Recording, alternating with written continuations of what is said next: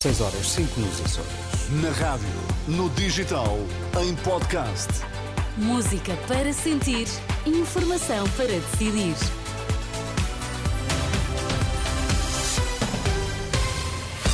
Notícias na Renascença destaque-se a esta hora. Bom dia. Mais de 16 mil militantes votaram ontem, no primeiro dia de eleições internas, para escolher novo secretário-geral do PS.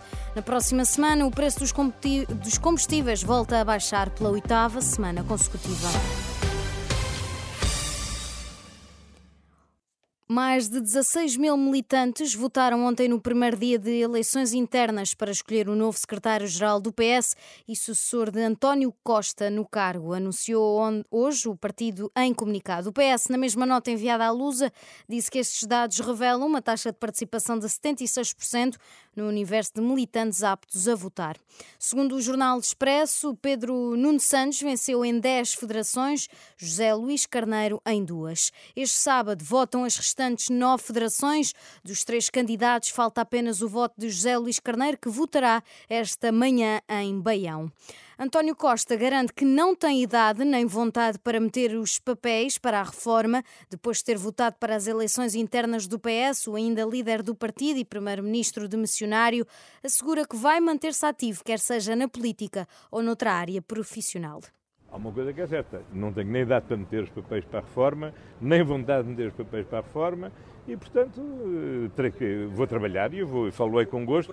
Tenho tido a felicidade ao longo da vida eh, com exceção de dois anos, ter tido sempre trabalhos que gostava de ter. Acho que também é ter, é ter novas oportunidades, ter mais trabalhos que me deem gosto. António Costa deixa a liderança do PS oito anos depois e diz estar disponível para dar conselhos ao próximo secretário-geral do partido, mas só se isso lhe for pedido.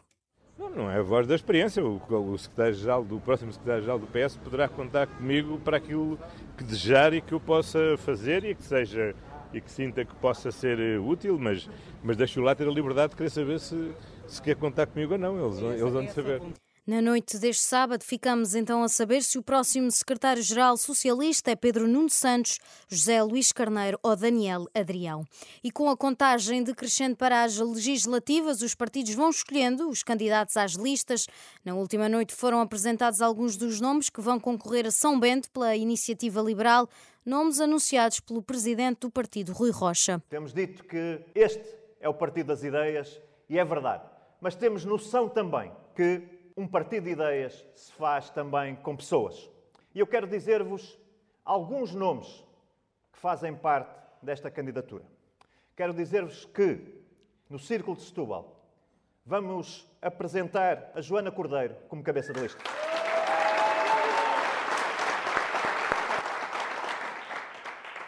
Por Lisboa, é o Bernardo Blanco. O João Coutinho Figueiredo, aqui presente, vai ser apresentado ao Conselho Nacional como cabeça de lista pela Europa. Que o cabeça de lista que apresentaremos pelo Porto é o Carlos Guimarães Pinto. E quero dizer-vos por último que a decisão mais fácil foi mesmo para mim e vou por Braga.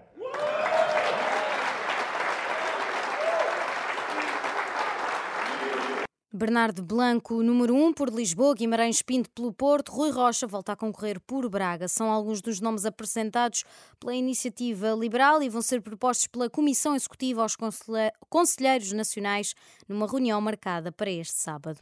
Não fossem os apoios sociais e a taxa de risco de pobreza em Portugal rondaria os 42%.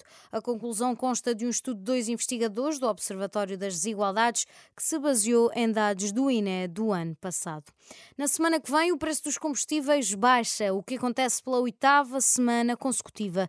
Segundo a imprensa económica, o gasóleo deverá ficar mais barato 2 cêntimos, a gasolina 1 um cêntimo e meio. No ano que vem, o preço da energia elétrica vai aumentar em média para os consumidores domésticos 3,7%. A indicação foi dada em comunicado na última noite pela entidade reguladora dos serviços energéticos.